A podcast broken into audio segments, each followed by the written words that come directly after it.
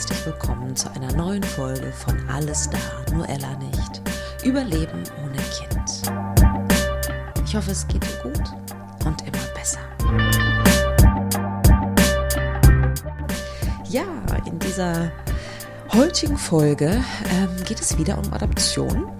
Ähm, diesmal aus einer anderen Perspektive. Diesmal habe ich einen Gast eingeladen.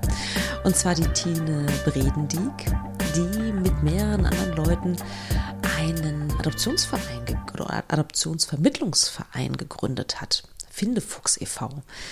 Das, ähm, der Verein hat, finde ich, ein ganz interessantes Konzept. Ähm, da bin ich auch auf den aufmerksam geworden vor ein paar Jahren und war da mit meinem Mann auf einer ähm, Informationsveranstaltung. Der Verein ist der einzige private Adoptionsvermittlungsverein in Deutschland. Ähm, ansonsten gibt es noch zwei andere Wege. Einmal gibt es natürlich kirchliche Träger und natürlich die staatlichen Träger, also die Jugendämter, die Adoptionen vermitteln. Und was ich besonders toll finde an dem Verein ist, dass die abgebenden Mütter ein Mitspracherecht haben, wer ihr Kind aufziehen darf. Das finde ich super berührend, muss ich gestehen. Ähm, die Tine Bredendick hat mir eine Szene erzählt, die äh, irgendwie auch echt lange nachgehalt ist in mir. Und zwar hat eine abgebende Mutter, hat ihr Kind geboren, wollte die Adoptiveltern kennenlernen und wollte ihnen ihr Kind in die Arme legen, sozusagen wie so eine Art Übergabe. Und es ist etwas, wow, das mein Herz wirklich berührt, muss ich gestehen. Und ähm, in dem Raum haben auch alle geweint, hat Frau Bredendieck erzählt, ähm, bis hin zur Hebamme. Nur die abgebende Mutter hat nicht geweint. Das fand ich ganz interessant. Und wenn ich mir das vorstelle, ja, also das, ich finde es eine furchtbar schreckliche Vorstellung, ähm, dass ich aus welchen Gründen auch immer mein Kind abgeben müsste. Und ich muss gestehen, dass diese Frauen mein Mitgefühl haben. Ich kann das, ich kann das total abkoppeln von meinem Kinderwunsch, muss ich gestehen. Mag mir aber gar nicht die Situation vorstellen, wie schrecklich das sein muss. Und das ist zum Beispiel auch etwas, was noch ein Tabuthema ist. Ne? Also ich würde zum Beispiel gerne mal eine Frau einladen in diesen Podcast, die sagt, ich habe mein Kind abgeben müssen, weil ich die Verantwortung für dieses Kind übernommen habe und ähm, weiß, dass es besser ist, dass ich es abgegeben habe. Und ich glaube nicht, dass ich eine finde. Also ich weiß es nicht. Wenn ihr jemanden kennt, dann sehr, sehr gerne, der darüber sprechen möchte, natürlich anonym.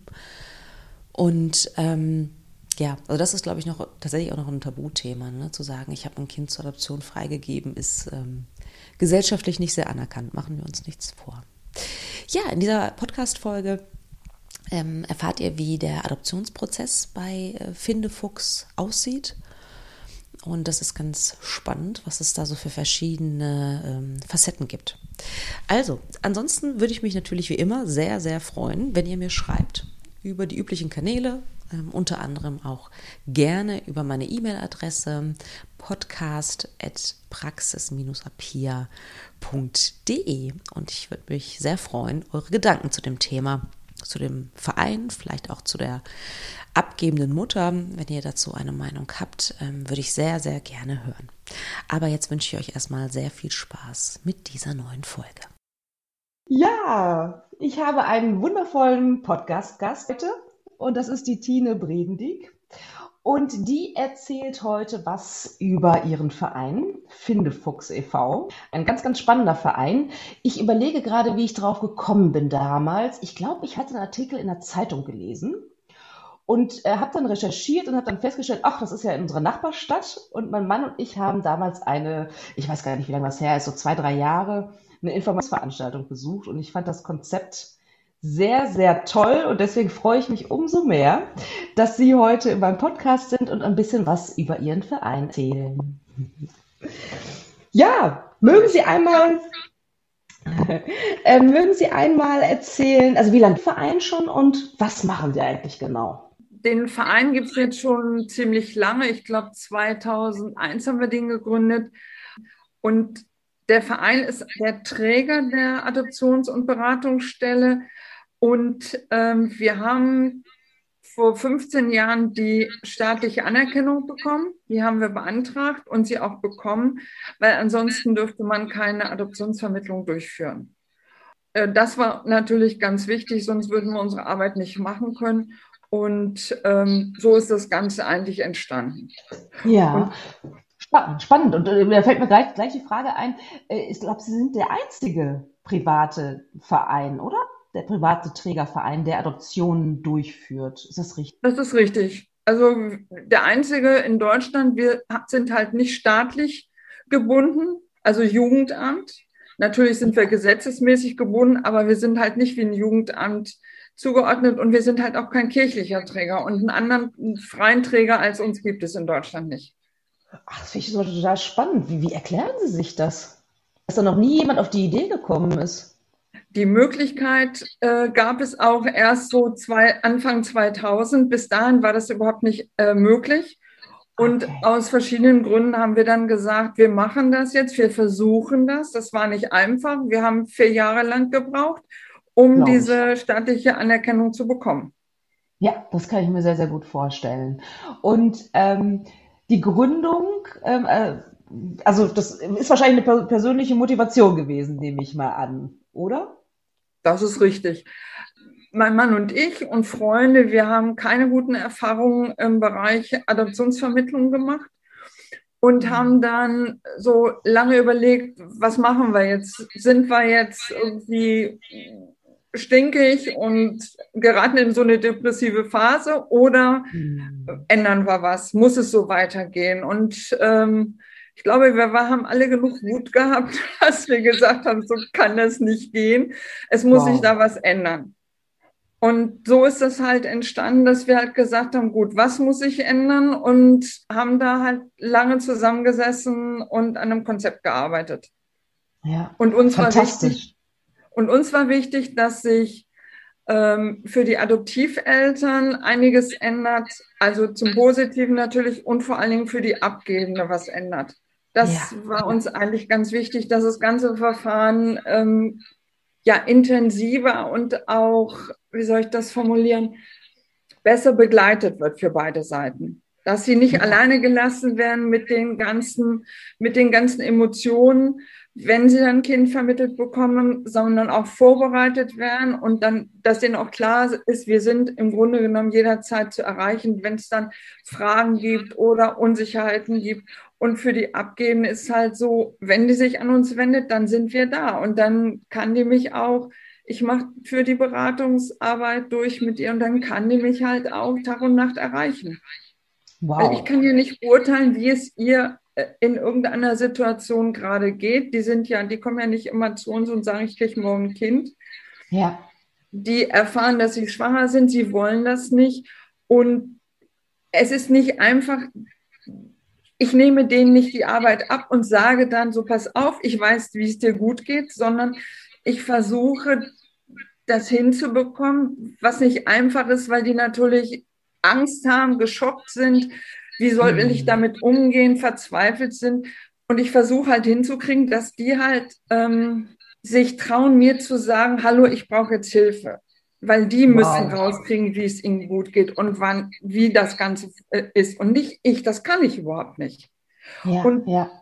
ich lasse mich oder ich versuche das so hinzukriegen, dass ich mich an die Hand nehmen lasse und dass die Ratsuchende sich auch traut zu sagen, pass mal auf, ist gerade alles Mist und ich weiß nicht, wie ich das weitermachen soll. Wahnsinn. Also das finde ich äh, unglaublich und auch unglaublich stark. Ne? Ähm, ich weiß nicht, wie gehen Sie damit um? Also Sie kriegen ja auch wahrscheinlich schon auch sehr traurige Geschichten zu hören oder sehr, ja, vielleicht auch schreckliche Geschichten. Ähm, wie, wie gehen Sie da persönlich mit um? Also woher nehmen Sie die Stärke, diese Frau zu stärken, zu stützen sozusagen? Ja, puh. Also es ist klar, ähm, ich kriege da auch ähm, schwierige Geschichten mit und auch viele verzweifelte Frauen mit. Aber gut, ich bin auch manchmal traurig, ich bin auch manchmal wütend, das kann ich auch ganz gut. Aber ich kriege das einfach, glaube ich, deshalb gut hin, ähm, weil wir so viele gute Erfahrungen gemacht haben und weil uns mhm. so viele auch zurückgemeldet haben, dass ihnen das sehr geholfen hat. Und ich sagte natürlich auch dann immer ganz oft, dass sie das dass das klasse ist, wenn sie sich dann trauen, mir was zu erzählen oder wenn sie sich trauen, mich anzurufen oder anzuschreiben und sagen, hallo, es geht im Augenblick gar nicht, weil, Punkt, Punkt, Punkt. Und dann mhm. versuche ich das einfach und es ist auch eine spannende Arbeit und auch eine schöne Arbeit, aber ja, ich kriege das hin. Ich habe ja auch noch eine Kollegin, die ja, mit der ich alles besprechen kann. Und die ja dann auch ja. manchmal Ideen hat, hör mal, wie wär's denn über den Weg oder so, die wird ja. informiert. Und ähm, diese Frauen, die Abgebenden, wie Sie sie nennen, also die Mütter in Not äh, vielleicht, ähm, wie erfahren die von Findefuchs? Also was, was kriegen Sie also für Rückmeldungen? Wie, wie kommen die auf Sie? Also ähm, hauptsächlich übers Internet. Es gibt leider wenig Ärzte, die von uns was wissen oder es vielleicht auch sagen würden. Die würden dann eher ans Jugendamt verweisen oder an kirchlichen Träger. Manches ja. ist Mund-zu-Mund-Propaganda und mhm. manches ist vielleicht auch so über Internetforen. Aber das kann ich nicht so beurteilen, weil ich das nicht kontrolliere. Also die meisten sagen mir übers, also übers Internet gefunden. Okay. Und das heißt, es meldet sich jetzt also so eine Frau, die nicht glücklich ist mit ihrer Schwangerschaft. Mhm. Und äh, wann, wann, melden die sich so ungefähr? Also gibt es da so, also da haben Sie ja gerade schon gesagt, nicht, wahrscheinlich nicht, wenn Sie irgendwie zwei Tage vor der Entbindung, sondern was ist so, so das Übliche sozusagen? Wann, wann melden die sich? Also in der Regel 35. bis 40, ja, 35. Äh, Woche ist so der Durchschnitt. Die ah, ja kriegen auch ihre Schwangerschaft ähm, erst sehr spät mit, weil nach dem Motto, ich, ich möchte nicht schwanger sein, also bin ich nicht schwanger. Und ja, ja. können das also auch wirklich total irre verdrängen. Die kriegen dann auch keinen Bauch, weil sie ja nicht schwanger sein wollen. Und ja. wenn sie dann halt irgendwie merken, da stimmt was nicht und zum Arzt gehen und dann zu hören kriegen, ja, sie sind schwanger, prima, ne? Äh, mhm. Dann merken sie auf einmal eine Kindsbewegung. Dann äh, wächst auf einmal der Bauch. Also das haben die uns ganz oft erzählt. Das ist kaum vorstellbar. Und ja. wenn das so früh in Anführungszeichen ist, haben wir aber genügend Zeit. Wir werden natürlich auch vom Krankenhaus angerufen mal nach dem Motto, hier ist eine Frau, die hat ein Kind gekriegt, das will sie gar nicht. Okay, ähm, das kommt auch vor. Okay aber ganz, das kommt selten vor. Damit haben wir mehr gerechnet, aber es ist natürlich die Frage, ob die Krankenhäuser uns oder das Jugendamt oder den kirchlichen Träger anrufen, ja. weil wir da nicht bekannt genug sind. Ganz, ganz spannend. Also ähm, das heißt, es gibt ja mehrere Säulen eigentlich im Verein. Ne? Also einmal die Säule, die Aufnehmenden zu betreuen. Mhm. Und ich habe auch verstanden, nicht nur bis zur Geburt, sondern auch nach. Ja, also wenn zum, also ich bleibe jetzt nochmal bei der Abgebenden, bei der ratsuchenden ja. Frau. Wenn die das Kind bekommt und die hat ja noch acht Wochen Zeit, sich das nach der Geburt zu überlegen, ob sie wirklich bei ihrer Entscheidung bleibt, äh, das ja. Kind zur Adoption freizugeben. Nach acht Wochen hat sie auch erst die Möglichkeit, beim Notar zu unterschreiben, dass sie jetzt ihr Kind abgeben möchte, dass die Adoptiveltern, die das Kind ja in der Regel schon die ganze Zeit haben, weil sie es direkt nach der Geburt bekommen. Wenn sie dann unterschreibt, hat sie auch keine Möglichkeiten mehr zu sagen, ach nee, ich möchte das Kind doch wieder. Ah, Viele ah, okay. Frauen brauchen dann noch mal ein, zwei Wochen Zeit oder so. Es haben auch manchmal Frauen noch viel länger gebraucht. Dann war das das Problem, dass wir sie nicht erreichen konnten, weil die nicht zu erreichen sein wollten. Da mussten hm. wir das über alle möglichen Wege versuchen, haben wir bis jetzt auch immer geschafft. Aber ja. in der Regel wollen die da selber auch einen Abschluss haben. Das heißt, ich habe jetzt endlich die mhm. acht Wochen selber auch als Abgebende überstanden und ja. bin mir sicher und kann jetzt sozusagen die ganze Geschichte abschließen. Ich unterschreibe das jetzt und dann ist das Thema für mich erledigt. Entweder verdrängen sie das Ganze dann und dann kommt das Jahre später nochmal als Trauerprozess. Ja. Einige ja. schaffen das auch, den Trauerprozess sofort anzugehen, was mhm. aber auch natürlich sehr schwer ist. Sie haben eine Geburt hinter sich. Total. Das ist also Hormone ja, allein schon. Ne? Richtig. Das macht ganz viel. Ne? Und aber es, ich habe es richtig verstanden, dass acht Monate, äh, acht Wochen ist Minimum sozusagen, aber äh, die Frauen können auch erst sagen, nach einem halben Jahr sagen, okay, ich gehe jetzt zum Notar und mache die Adoption endgültig. Das ist richtig, aber äh, da würd, das würden wir nicht einfach so stillschweigend hinnehmen. Wir würden dann okay. schon, äh, also meistens, wir erklären das natürlich alles ähm, während der Beratungszeit, wie das so abläuft. Und wir machen dann auch, nehmen Kontakt wieder auf, wenn der Kontakt nicht geblieben ist, dass sie halt nicht immer geschrieben hat nach dem Motto, dann und dann wäre der Notartermin, ob wir einen Bochum fest, fest machen sollen oder ob wir das in der Heimatstadt machen sollen, wie sie das möchte. Und dann kriegen ja. wir auch mit, was da gerade sozusagen emotional läuft. Und wenn wir das Gefühl haben, sie möchte nicht, dann versuchen wir auch herauszukriegen, warum das jetzt noch nicht geht, was da gerade passiert. Ne? Ja, und, natürlich. Ähm, insofern ja. ist das eigentlich schon würde ich sagen, zu 95 Prozent die Regel, dass die nach acht oder vielleicht neun Wochen unterschreiben. Ja. Und ähm, was, wie hoch ist der Prozentsatz von den Müttern, die sagen, ich möchte mein Kind doch zurückhaben? Wie oft kommt das vor? In den ganzen 15 Jahren, hm, ich würde mich da jetzt nicht schriftlich festlegen, so dreimal, viermal. Aber wir haben das jetzt letztes Jahr gehabt. Da hat eine ja. Frau sich nach drei, vier Wochen gemeldet, hat gesagt, sie möchte ihr Kind zurückhaben. Das war sehr überraschend, weil die Betreuung lief ungefähr drei Monate mindestens. Und da war sie, hat sie immer ganz klar gesagt, es gibt für mich keine Möglichkeit. Und ähm, sie bleibt dabei. Und meine Kollegin und ich waren uns auch wirklich sicher. Und da gab es auch direkt nach der Geburt, wir fragen natürlich, wenn das Kind geboren ist, in der Regel inzwischen Kaiserschnitt, weil das für die Frauen besser zu planen ist. Und sie ist wieder ganz wach und ansprechbar. Dann fragen wir sie, ob sie bei ihrer Entscheidung, die sie vor der Geburt uns gesagt hat, auch wirklich bleibt. Und ja. das macht meine Kollegin, die ist die Adoptionsvermittlungsfachkraft. Ich dürfte das überhaupt nicht. Ähm, ja. Und dann muss sie sich sehr sicher sein. Also wenn da so ein Zögern kommt, dann ist die Sache erstmal gelaufen, weil äh, das Risiko gehen wir gar nicht ein.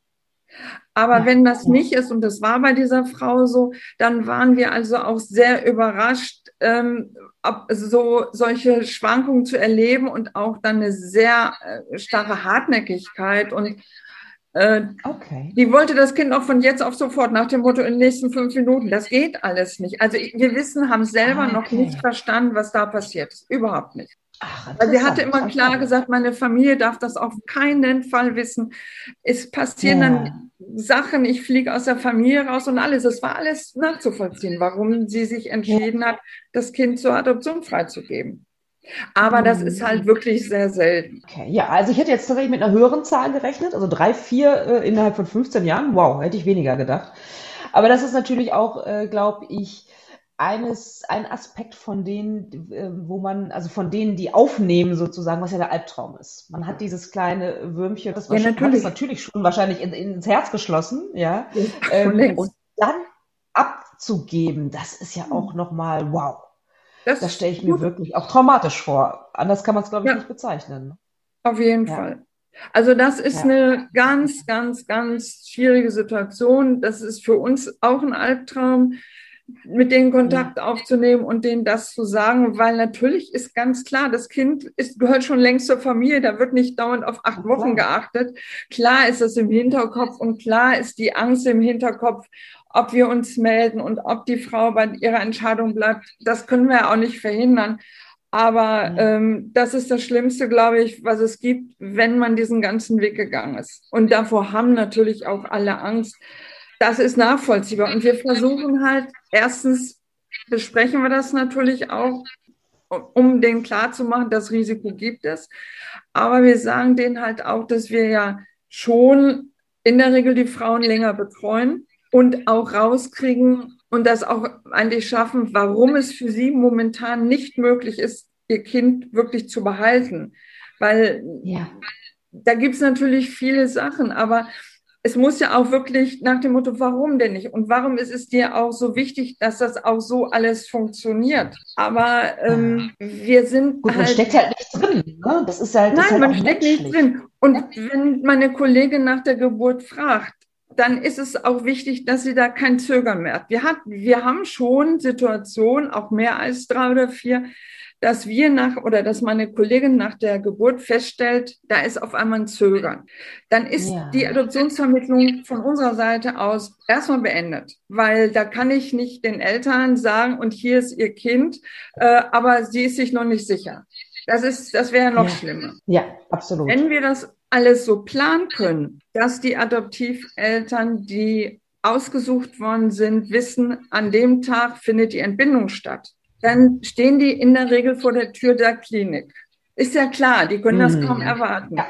So, die ja, werden aber erst von uns in die Klinik geholt, wenn die Frage nach der Geburt gekommen ist und die ja. auch so beantwortet ist, dass die Kollegin sicher ist, die bleibt bei ihrer Entscheidung. Und vorher kommen die überhaupt nicht ins Krankenhaus rein. Da sind wir ziemlich streng, auch wenn die es dann nicht aushalten, da müssen sie durch. Aber ja. Äh, die kriegen, wenn wir unsicher sind, kriegen die das Kind auch gar nicht zu sehen. Das ist trotzdem ganz schrecklich zu wissen, ach nee, doch nicht, geht nicht. Und dann ja. nach Hause zu fahren. Man hat natürlich schon Babysachen besorgt und dies und das. Ja, aber sie haben wenigstens das Kind nicht gesehen, weil das wäre noch ja, schlimmer. Und es ist noch schlimmer. Ja, kann ich total, kann ich total gut nachvollziehen. Wahnsinn. Also total, ähm, total spannend. Und, und was mir, was mir durch den Kopf geht, ist, also wenn die Mutter dann zögert, dann ist das Kind, bleibt das Kind erstmal in der Klinik oder wird es, oder was, was ist dann sozusagen in diesem Zeitraum des Zögerns? Was passiert im Kind? Also, wenn die Frau nach dem Kaiserschnitt im Bett liegt und zögert, dann ist das Kind genau wie sie drei Tage in der Klinik. Dann hat, dann findet das Zögern eigentlich nicht ohne Kind statt. Die dürfen das ja nach der Geburt sehen, die dürfen das auch auf den Arm nehmen, die dürfen das auch auf den Bauch legen, dürfen die alles. Weil sie müssen ja auch Abschied nehmen von dem Kind. Ja, ganz wichtig. So. Ja. Und wenn wir dann merken, mm -mm, da verändert sich gerade was, dass sie doch überlegt, das Kind vielleicht behalten zu können. Das ist aber auch ein langsamer Prozess, man merkt es nur einfach. Dann ja. kann das Kind auch bei ihr bleiben. Die Adoptiveltern kommen nicht ins Krankenhaus und sie bleibt halt so lange, wie sie nach dem Kaiserschnitt entlassen werden kann. Und wenn das Baby gesund ist, nimmt sie es dann mit. Wobei wir okay. dann das örtliche Jugendamt einschalten und denen ah, okay. natürlich sagen müssen, die war sich ganz unsicher. Also, weil wir haben ja eine Verantwortung für das Kind hm. und ich kann ja da nicht sagen, wenn die vorher drei Monate oder so mit mir geredet hat, dass es auf keinen Fall geht, ihr Kind zu behalten, kann ich ja nicht sagen, schön, jetzt hast du dich entschieden, dann nimm das Kind, schönen Tag noch sondern da muss ja. geguckt werden, die ganzen Zweifel, die sie hatte, klappt das jetzt wirklich? Oder. Hat sie sich da jetzt so einen Traum äh, irgendwie ja. aufgebaut nach dem Motto, schaffe ich alles und so weiter. Da muss ähm, aufgepasst werden. Finde ich auch ganz, ganz wichtig, äh, dass Sie da auch äh, sehen, dass Sie da auch eine Verantwortung haben. Auf jeden Fall, dann bin ich ganz bei Ihnen. So, und wenn jetzt da also ein Paar da draußen ist, das ähm, adoptieren möchte ja. und sich an Finfuchs wendet. Wie ist denn so der, der Prozess sozusagen bei Ihnen? Das ist ja ein längerer Prozess, logischerweise. Ja, Wie das stimmt. da los? Die meisten finden uns über die Internetseite www.findefuchs.org. Wichtig ist, dass es ein X ist und nicht wie der Fuchs geschrieben.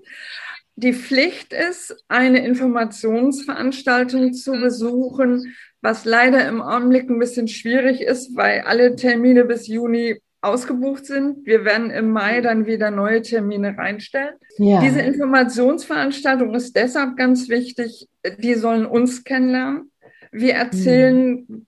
wie dieses ganze Bewerbungsverfahren abläuft. Wir erzählen auch, was ich an Beratungsarbeit mache, um, ja. die müssen beide Seiten verstehen können. Das ist ganz, ganz wichtig. Und sie müssen ja. natürlich meine Kollegin, die dann das Überprüfungsverfahren macht, kennenlernen weil uns ganz wichtig ist, dass man sich vorstellen kann, mit dieser Person auch sehr emotionale Sachen bes zu besprechen und das auch nicht mit so einem Knoten im Hals, ähm, weil man die Person vielleicht doof findet. Das funktioniert ja nicht. Es ist, ja. es hat ja nachher auch vieles mit Trauer zu tun, kein leibliches Kind zu bekommen. Und deshalb diese Informationsveranstaltung, um inhaltlich informiert zu sein und zu gucken, kann ich mir, mir vorstellen, mit dieser Person über das, was auch gerade gelaufen ist, zu reden.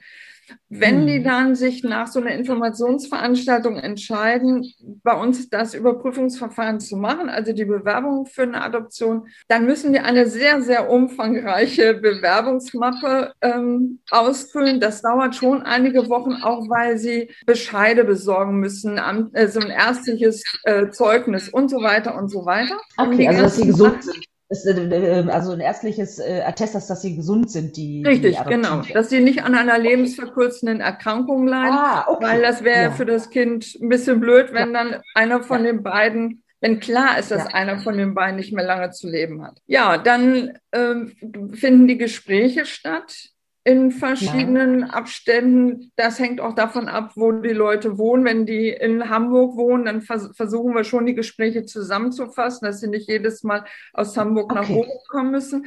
Aber das okay. wird dann einfach auch ähm, individuell geklärt. Was genau ähm, wird besprochen sozusagen? Also was ist so der Inhalt dieser Gespräche? Sind das dann also geht es da natürlich auch um die Motivation wahrscheinlich, aber es sind auch, es sind auch Bewerbungsgespräche. Kann man das so sagen? Oder wie würden Sie es nennen? Gute Frage. Also ja, natürlich. Aber also es, in, es ist ein Bewerbungsverfahren, das ist klar. Man bewirbt sich, Adoptiveltern zu werden. Aber da geht es zum Beispiel um die Lebensgeschichte.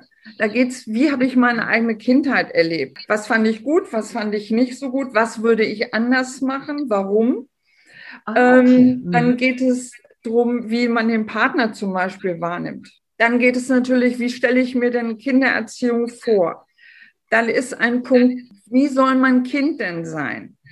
Oder was traue ich mir zu? Traue ich mir mhm. ein Kind mit Behinderung zu? Dann hängt mhm. es davon ab, was für Behinderung ähm, mhm. traue ich mir ein Kind zu, also das klingt jetzt ein bisschen komisch, aber das aus einer Vergewaltigung entstanden ist. Das oh, heißt, ja, wie kann ich, ja. kann ich damit umgehen oder habe ich immer das Gefühl, mein armes Kind? Vor allen Dingen ist ja dann auch die Frage, wird es, will es das Kind irgendwann erfahren oder ich entscheide mich, dass es das auf keinen Fall erfährt. Also solche Sachen. Traue ich mir ein Kind zu, wo nicht ganz klar ist, ob die Mutter Alkohol getrunken hat oder vielleicht sogar alkoholabhängig war oder Drogen genommen ja. hat. Die müssen uns das ja gar nicht alles sagen. Wir können ja nicht sagen, jetzt mach mal einen Drogentest oder so. Wir ja. fragen, hast du Alkohol getrunken? Die meisten sagen, ja. ja, ich wusste doch nicht, dass ich schwanger bin, aber ich habe in der Woche vielleicht mal ein Bier getrunken oder so. Oder rauchst du? So, mhm. die antworten uns und wir können das nicht überprüfen. Wir haben ja. bis jetzt da überhaupt noch keine schlechten Erfahrungen gemacht. Und da ist es auch ganz wichtig für die Adoptiveltern, nicht zu sagen, ich traue mir jedes Kind zu, Hauptsache ich habe ein Kind. Weil ja. ne, da muss ich einfach auch gut auf mich selber aufpassen. Und manche sagen dann halt, nee, nee, ist alles, ich schaffe das alles. Und dann im nächsten Gespräch kommen dann so Sachen, wir möchten, müssen noch mal drüber reden. Wir haben uns überlegt, das und das trauen wir uns doch nicht zu.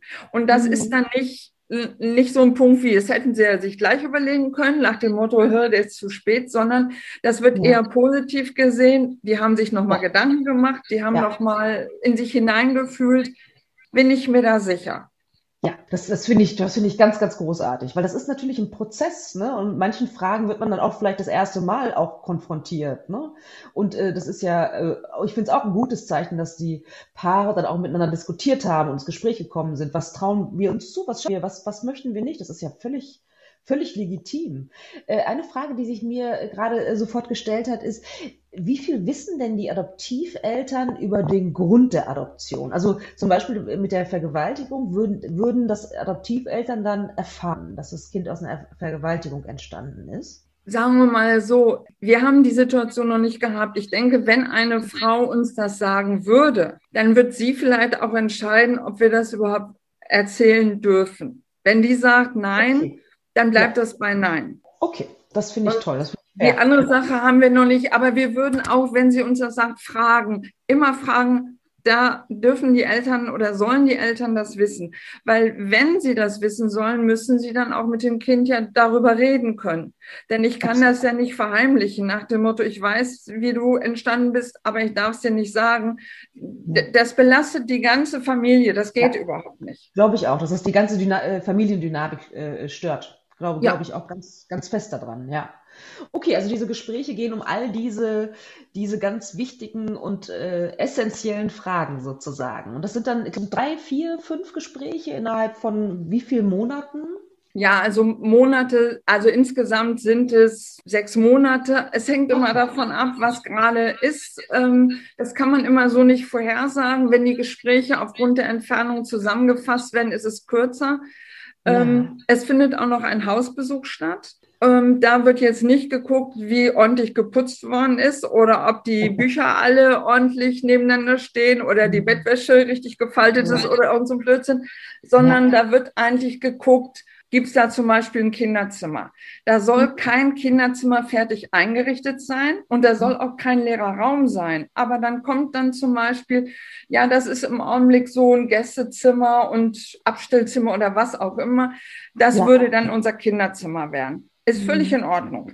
Und ja. Es wird halt geguckt, wie sind die eingerichtet und sind die auch zum Beispiel bereit, wenn sie so einen schönen Glastisch haben mit scharfen Kanten, dass sie ja. dann auch nach dem Motto, natürlich, der kommt dann weg, äh, da holen wir uns einen anderen, aber im Augenblick ist der für uns schön und dass ja. da auch so eine ähm, Bereitwilligkeit ist zu sagen, es ändert sich dann was, wenn ich ein Kind am Anfang tobt sich rum, aber irgendwann tobt es rum und muss dann auch eine Sicherheit haben. Dann muss Total. geguckt werden, was ist in der Gegend? Was ist mit einer Schule, mit einem Kindergarten? Ist da irgendwo eine Möglichkeit, dass ein Kind auch spielen kann? Also jetzt muss nicht jeder das Eigenheim haben mit einem Garten, aber ist da irgendein Park oder irgend sowas? Also das macht alles meine Kollegin und guckt sich das einfach an. Und das Schlafzimmer wird natürlich nicht kontrolliert, weil äh, das wäre schon, denke ich, ein bisschen zu intim. Das, das ja. ist Quatsch. Okay, sehr, sehr spannend. Und ähm, ich finde, also ich bin bei meinen Recherchen auch darauf gestoßen, dass die Motivation ja sehr entscheidend ist, warum jemand ein Kind adoptieren möchte. Ähm, was würden Sie sagen aus Ihrer Sicht, was ist eine schlechte Motivation, ein Kind zu adoptieren? Also nicht günstig, also in der Regel ist es ja so, dass die natürlich alle gerne selber schwanger werden wollen und ein leibliches Kind bekommen wollen, was ja auch völlig nachvollziehbar ist. Ja. Wenn das dann nicht geklappt hat, dann ist es ganz wichtig, nicht zu sagen, ja gut, dann holen wir uns halt ein Kind über eine Adoption, weil mhm. das ist kein Ersatz. Es ist ja. dann, es muss auf jeden Fall ein Trauerprozess stattfinden, ja. dass ich selber nicht schwanger werden konnte, dass ich selber das Kind nicht im Bauch gespürt habe, dass ich, wenn ich das mich darauf gefreut habe, selber keine Geburt erleben zu können.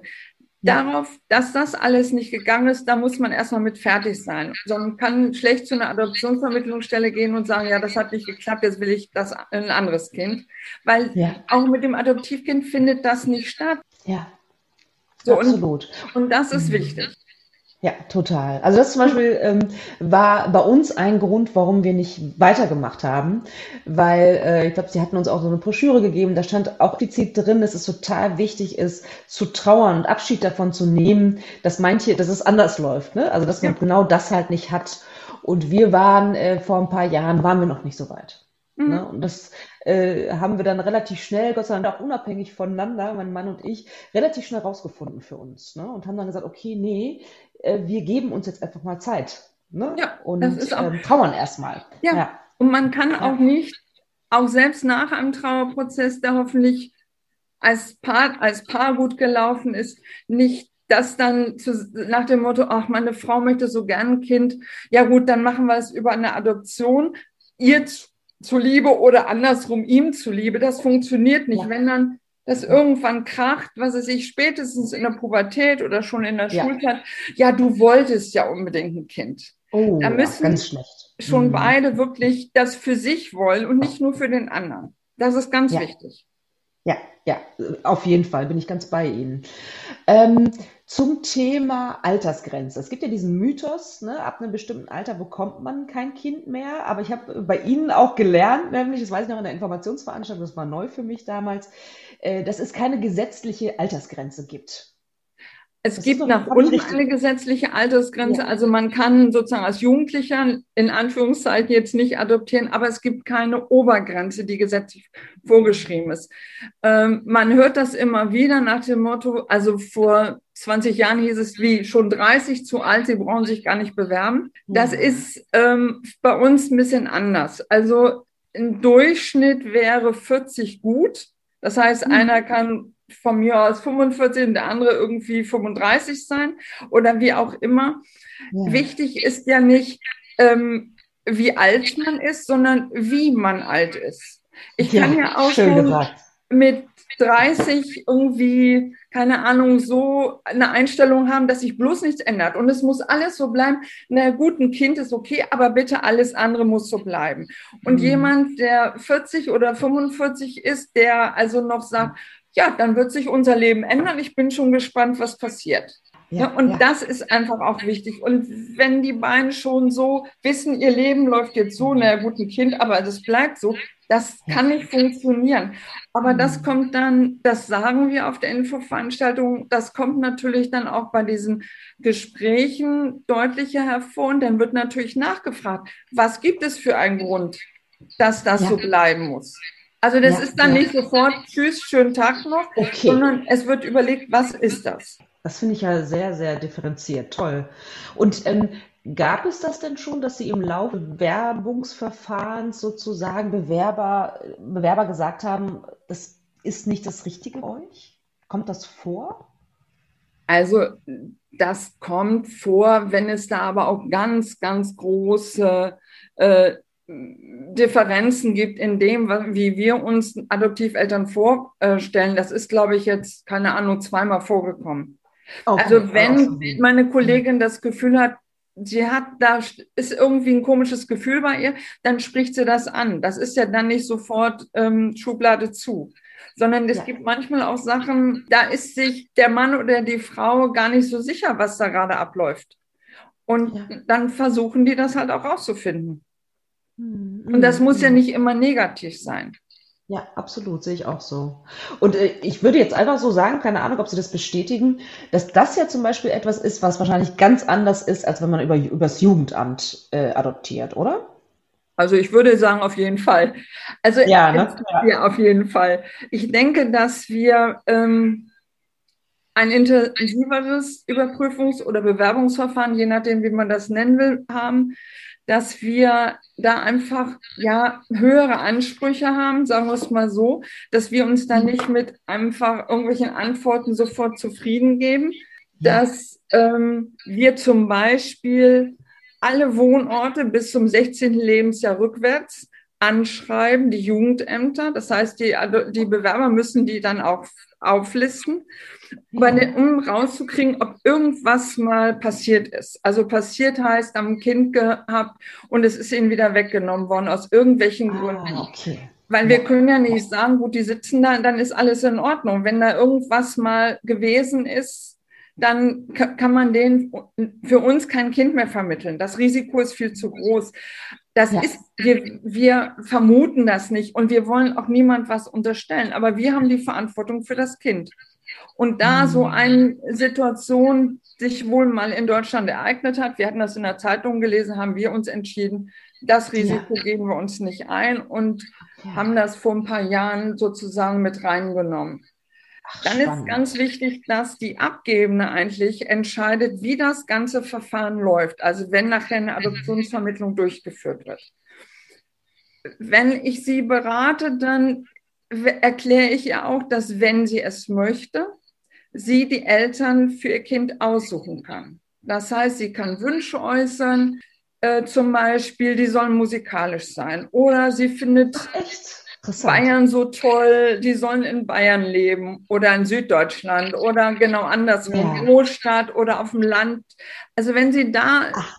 so ähm, Sachen sich wünscht, gucken wir, welche Bewerber wohnen dann zum Beispiel Süddeutschland oder welche sind sehr musikalisch, weil das halt auch dann erzählt worden ist im Überprüfungsverfahren. Und ja. dann die Bewerber müssen im Überprüfungsverfahren ein Exposé erstellen. ähm, mhm. mit ein paar Seiten, hauptsächlich Fotos, nicht so viel Text. Und wenn die Frau sagt, ich möchte gerne die Eltern für mein Kind aussuchen, dann kriegt sie zwei von diesen Exposés vorgelegt, die also zu ihren Wünschen passen. Man kann ja. nicht immer jeden Wunsch erfüllen, aber das, die sind eigentlich alle sehr überschaubar. Und dann guckt sie sich die an und wenn sie das möchte, kann sie sagen, das sind die Eltern für mein Kind. Und das Schöne das ist, ist dabei, dass die Adoptiveltern natürlich das ihrem Kind erzählen können. Deine ja. Mama, der warst du nicht egal. Die, die ja. ist zu uns gekommen, die ist zum Findefuchs gekommen, die wollte sich beraten lassen. Ihr war wichtig, wo du lebst. Die hat uns ausgesucht, deine Eltern ja. zu sein. Ach, ist das schön. Also kriege ich richtig Gänsehaut, weil das ist wirklich, äh, ich muss gestehen, das finde ich den schönsten Teil. ähm, ja, wirklich. Ich finde das wirklich großartig, dass das diese Möglichkeit gibt. Das finde ich total und, super. Und sie kann zum Beispiel auch, wenn sie es möchte, ihr Baby sehen. Sie kann auch sagen, möchte ich nicht, das ist mir vielleicht zu schwer. Sie kann auch sagen, ja. ich möchte die Adoptiveltern kennenlernen. Ja, das geht das auch. Das würde dann zum Beispiel in der Regel im Krankenhaus sein, mhm. dass sie dann in einen Raum gehen und miteinander reden können. Wie das Ganze abläuft, entscheidet auch sie. Mit, also Namen werden manchmal Vornamen genannt, aber Namen muss man nicht nennen. Manch, ja. ich, ich bin da selten dabei, weil ich in der Zeit eigentlich immer beim Baby bin, damit es nicht alleine ist. Sie kann ja. auch zum Beispiel sagen, ich möchte mein Kind den Adoptiveltern selber überreichen. Oh, Dann wird das so gemacht. Oder ich will mhm. die Adoptiveltern mit meinem Kind im Türrahmen äh, stehen sehen. Dann wird das so gemacht. Das darf sie alles entscheiden und das müssen die Adoptiveltern dann auch machen. Da werden die auch ja, nicht gefragt, das müssen die dann machen, weil da ist es wichtig, dass der Prozess für die Abgebende ähm, auch so läuft, dass sie nachher eine gute Chance hat, auch in einer Trauerarbeit damit klarzukommen. Ich habe mich gekümmert, ich weiß, wer die Eltern sind, ich habe die ja. ausgesucht. Und für das Kind ist das nachher auch eine tolle Erfahrung, das alles zu hören zu bekommen. Ja, ja. Was die Mama Absolut. alles gemacht hat, die Bauchmama oder wie man sie nachher auch nennt. Und wenn dann zum Beispiel die Abgebende aus bereit ist, sie wird gefragt, sie muss nicht einen Brief zum Beispiel ihrem Kind oder einen Brief den Eltern zu schreiben und vielleicht zum hm. Beispiel erklärt, warum sie sich so entscheiden musste. Oder sie kauft ein Kuscheltier hm. für ihr Kind, was sie mitgeben möchte. Oder so, so Kleinigkeiten. Und das mit dem Kuscheltier ist ganz, ganz wichtig. Diese Sachen da müssen sich die Adoptiveltern auch wirklich im Klaren sein, dass sie das auch akzeptieren und auch positiv akzeptieren, dass sie nachher auch erzählen, du, der Teddy ist von deiner Bauchmama, die hat sie dir ja. geschenkt. Und dieser Teddy ist nachher auch so wichtig, weil wenn das Kind ja mal stinkig auf die Mama ist oder auf den Papa, weil die gerade ganz blöd sind, dann kann sie diesen Teddy nehmen und sagen, ach, guck mal, und die beiden sind jetzt ganz doof zu mir, die haben mir das und das nicht erlaubt oder was da gerade passiert. Ja. Ähm, das ist sozusagen eine in Anführungszeichen Ansprechperson für das Kind, weil die ja ganz früh bei uns, das wird denen also wirklich auch deutlich erklärt, offen mit dem Thema umgehen. Nicht so wie früher, mhm. so mein Schatz, jetzt bist du 16, setz dich mal dahin, du bist übrigens nicht unser leibliches Kind. Das ist früher so gemacht worden, ja. weil man vielleicht auch nicht wusste, wie man es sonst machen kann. Ich weiß es nicht. Bei uns ist im Grunde genommen, wir überprüfen das ja nicht, aber es funktioniert, wenn das Kind anfängt zu fragen. Mama, warum hat die denn da so einen dicken Bauch? Ist die so viel Schokolade? Ich darf das nicht. Warum die denn? Mm, Und das ist einigermaßen klar, dann kann, sagt die Frau, du, da ist ein Baby im Bauch. Deshalb ist der so dick. So, und mm. irgendwann, und dann bitte nicht die ganze Geschichte. Irgendwann kommt die Frage, Mama, hast du auch so einen dicken Bauch gehabt? Und dann ist die Antwort nein. Ja. Und mehr nicht. Und wenn das Kind irgendwann fragt, warum nicht, dann ist die Antwort, du warst nicht immer im Bauch. Und es ist hm. wichtig, nicht die ganze Geschichte auf einmal zu erzählen, sondern sich dann auch wirklich zusammenzunehmen und zu sagen, die Frage beantworte ich mhm. und nicht mehr. Und die Kinder fragen immer mehr, manchmal wochenlang nichts, dann kommen auf einmal wieder vielleicht zwei Fragen in, an einem Tag. Ja. Die machen das so, wie sie es aushalten. Die sind da noch ganz gesund sozusagen, nicht so wie wir Erwachsene nach dem Motto, erzähl mal alles, ich werde schon Ja. das irgendwie verdauen. Ja, ja. Und die Kinder, äh, für die ist es eigentlich gar was relativ Normales, weil sie es ja noch so gar nicht richtig verstehen. Viele sagen im Kindergarten zu einem Freund an Edgemann, ich habe zwei Mamas und du nur eine. Also Ja, ja. Die, die, die gehen da ganz anders mit um, weil sie es Ja. natürlich erstmal auch noch gar nicht den ganz, die ganze Sache verstehen. Aber sie gehen erstmal nicht negativ damit um, weil man ihnen das ja auch so erklärt, als ob es, ja, ist so, du hast, ne, bei mir warst du nicht Ja. im Bauch. Das ist nichts, Ja. nichts Außergewöhnliches für die. Spannend, auf jeden Fall. Und, und, und ähm, die äh, Paare, aufnehmenden Paare, ähm, begleiten Sie die auch noch länger? Also wenn das Kind schon ein paar Jahre alt, kriegen Sie da manchmal noch einen Anruf, äh, so, oh, wir haben jetzt die und die Situation, können Sie, können Sie uns einen Tipp geben, wie wir damit sicher. umgehen? Ja, oh, Na super. klar. Das finde ich, das finde ich halt auch Also toll. wir Ja, haben toll. zum Beispiel die Situation immer wieder, dass ein Kind sagt, ich will jetzt ein, Bi- ein Bild von meiner Bauchmama. Das hat man ja normalerweise, da haben die das nicht mitgegeben, so, und dann versuchen wir die zu erreichen. Manche erreichen wir, einige haben die Mailadresse geändert oder sind umgezogen. Wir versuchen das halt. Ja, Und wenn wir die dann erreichen und sie kann auch Nein sagen, ich will das nicht. Aber wenn sie sagt, ja klar, ich schicke ein Bild, dann Ja. schickt die das uns, weil die Adressen nicht bekannt sind. Wir Ja. schicken das dann weiter und ähm, ja, manchmal ist dann die Situation so, wie sieht die denn aus? Die sieht ja völlig bescheuert aus. Was hatten die für eine Frisur? Oh Gott, oh Gott, oh Gott. So, und dieses Mädchen ist dann eine Woche später mit ihrer Mama zum Friseur gegangen und hat gesagt, so, und so ein Pony wie die will ich jetzt auch haben. Das sind dann so, Ja. so Phasen. Und die müssen die Adoptiveltern auch zulassen. Da dürfen Mhm. keine Eifersuchtsgeschichten kommen oder so, sondern Ganz wichtig. die hat eine Bauchmama und die spielt in ihrem Ja. Leben immer eine Rolle. Und da keine Konkurrenz braucht man gar nicht. Die lieben einen Ja. und ähm, es gibt halt bei denen Ja. noch eine Person.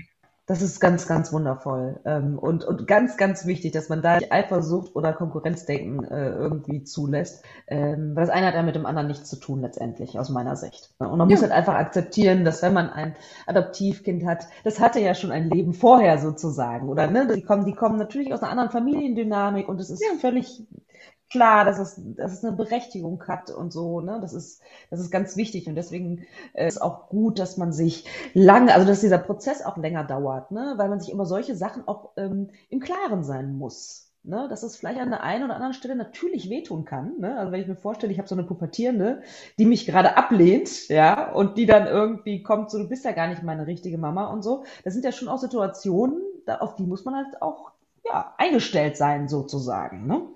Das ist richtig. Ich meine, wir machen das. Gut, wir sind, so lange sind wir jetzt ja noch nicht bei der Arbeit, aber es fängt an.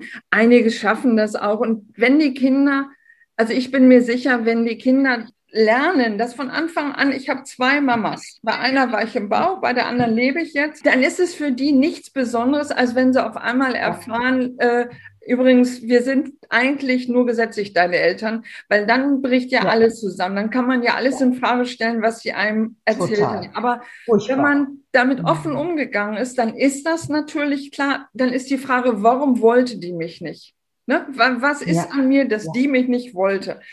Aber das ist Ja. ein Prozess, in dem man ja auch wieder erzählen kann, was sie alles gemacht hat. Und dass sie ja Total. nicht Das ist, das ist so toll. keine ja. Kinder wollte, sondern in dem Moment, dass für sie einfach nicht ging, eine Verantwortung für das Kind zu übernehmen. Sie macht sich Sorgen, dass ihr Kind, dass es ihrem Kind dann nicht gut geht. Ganz toll, auf jeden Fall. Finde ich total gut.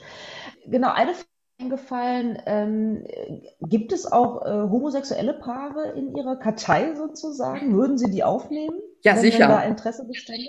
Ja? Oh, Also es gibt jetzt, ähm, ich glaube, zwei Paare sind das, die jetzt dieses Bewerbungsverfahren machen. Und da spricht auch überhaupt nichts dagegen.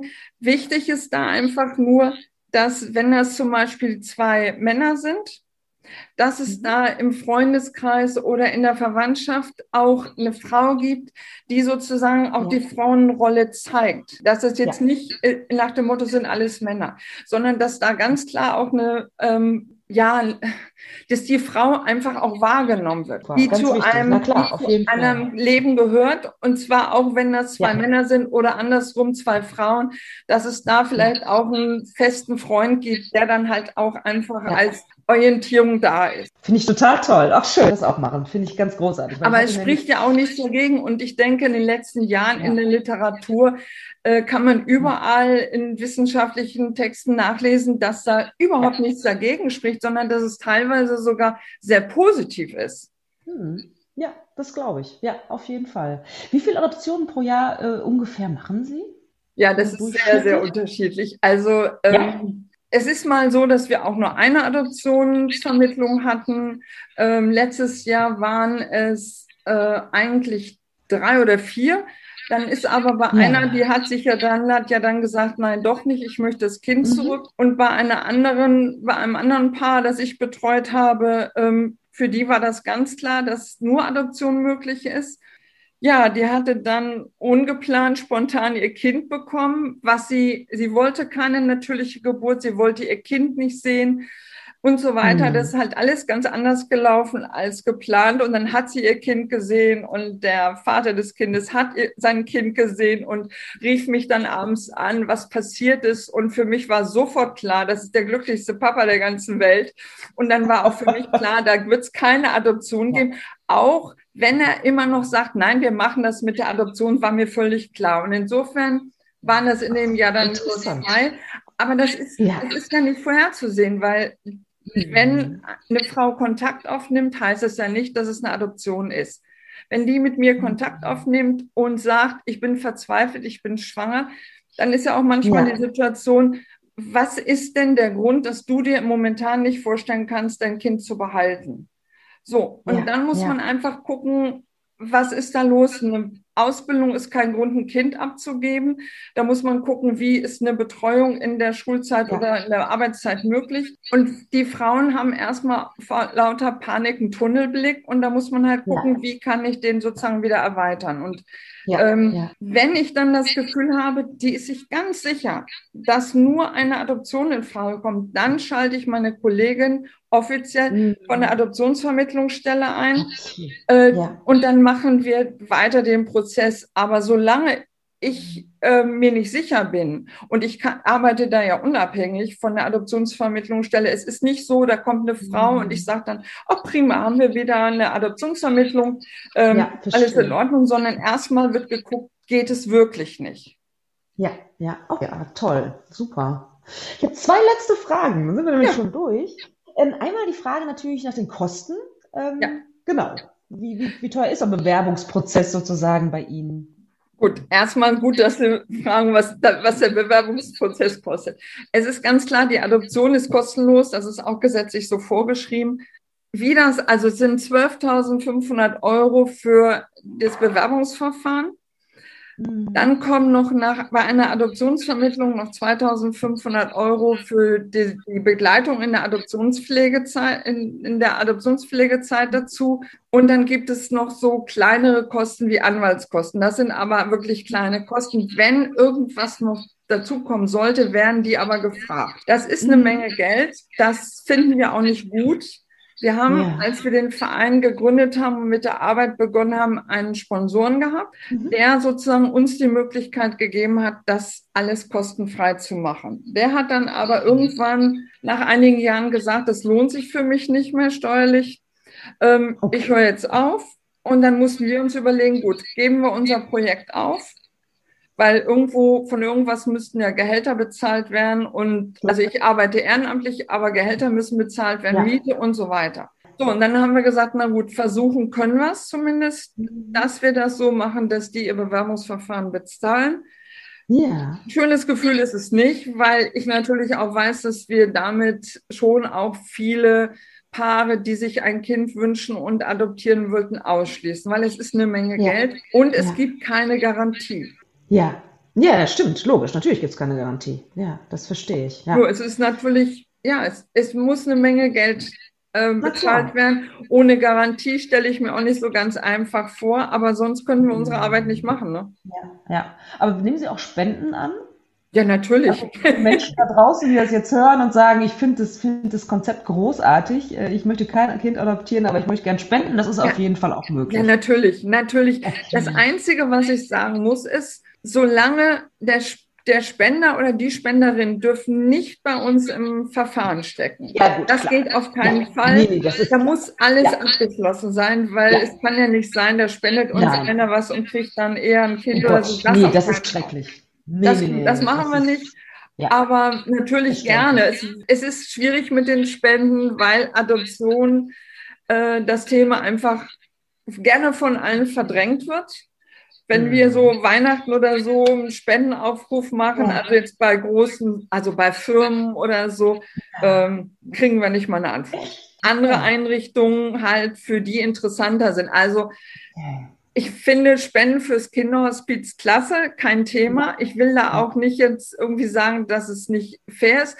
Aber mhm. damit steht man in der Presse dann ein bisschen günstiger, ja. als wenn man, äh, was ist ich, wie viel ja. Euro dann einer Adoptionsvermittlungsstelle gespendet hat. Das interessiert keinen. Das andere ja. ist viel, ach, ist das schön und so, ist es auch. Aber mit Adoption, das ist ein Tabuthema in Deutschland. Ja, interessant. Ja, dass, dass Sie das ansprechen. Ne? Offensichtlich ist es tatsächlich immer noch ein, ein, ein Tabuthema, was ich sehr, sehr schade finde und was ich äh, hoffe, auch mit dieser Podcast-Folge einen Start aufzulösen. Sie haben sozusagen die letzten Worte. Möchten Sie äh, Menschen, die äh, adaptieren möchten, noch, noch was mitgeben, so sagen? Ich weiß, dass das jetzt ein bisschen verrückt klingt, aber ich würde eigentlich allen empfehlen, die mit dem Thema sich befassen, das Buch Der Findefuchs, dann wird er aber so geschrieben wie der Fuchs, von der Irina ja. Korschunov zu lesen. Das ist ein wunderschönes Kinderbuch, so sieben, acht Jahre sollten die Kinder alt sein, weil das eigentlich sehr mit einer, also viel mit einer Adoption zu tun hat und sehr, sehr liebevoll auch geschrieben ist und man so viele Sachen verstehen kann.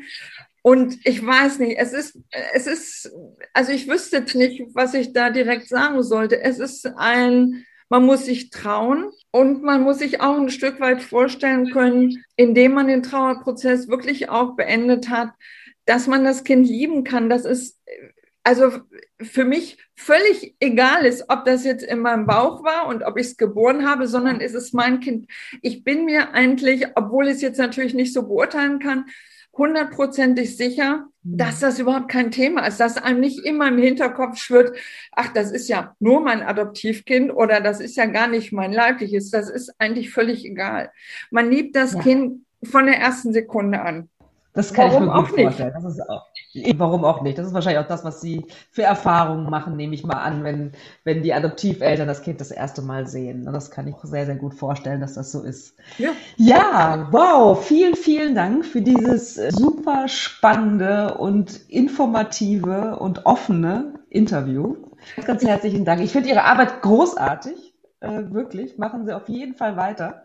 Und ähm, ja, vielleicht äh, haben wir ja den einen oder anderen auch damit erwischt sozusagen und äh, Anfragen kriegen äh, bei Menschen, die interessiert sind. Und ja, wie gesagt, großartige Arbeit, bitte weitermachen. Und, und darf ich noch kurz hinzufügen, wer ein bisschen, ja, es schreiben nicht viele, weil die eigentlich dann mit ihrem Kind beschäftigt sind, was auch okay ist. Es gibt auch Berichte auf der Internetseite, die einfach auch wunderschön sind. Ja, toll. Gut, das werde ich nämlich auch in die Show packen, Ihre Internetseite auf jeden Fall, auch dieses Buch, das Sie gerade äh, äh, empfohlen haben, dass, äh, dass Sie äh, Zuhörer und Zuhörerinnen das auf jeden Fall diese Information mal mitnehmen können und sehen können. Ganz, ganz herzlichen Dank. Dass ich bedanke mich auch. Tschüss. Tschüss.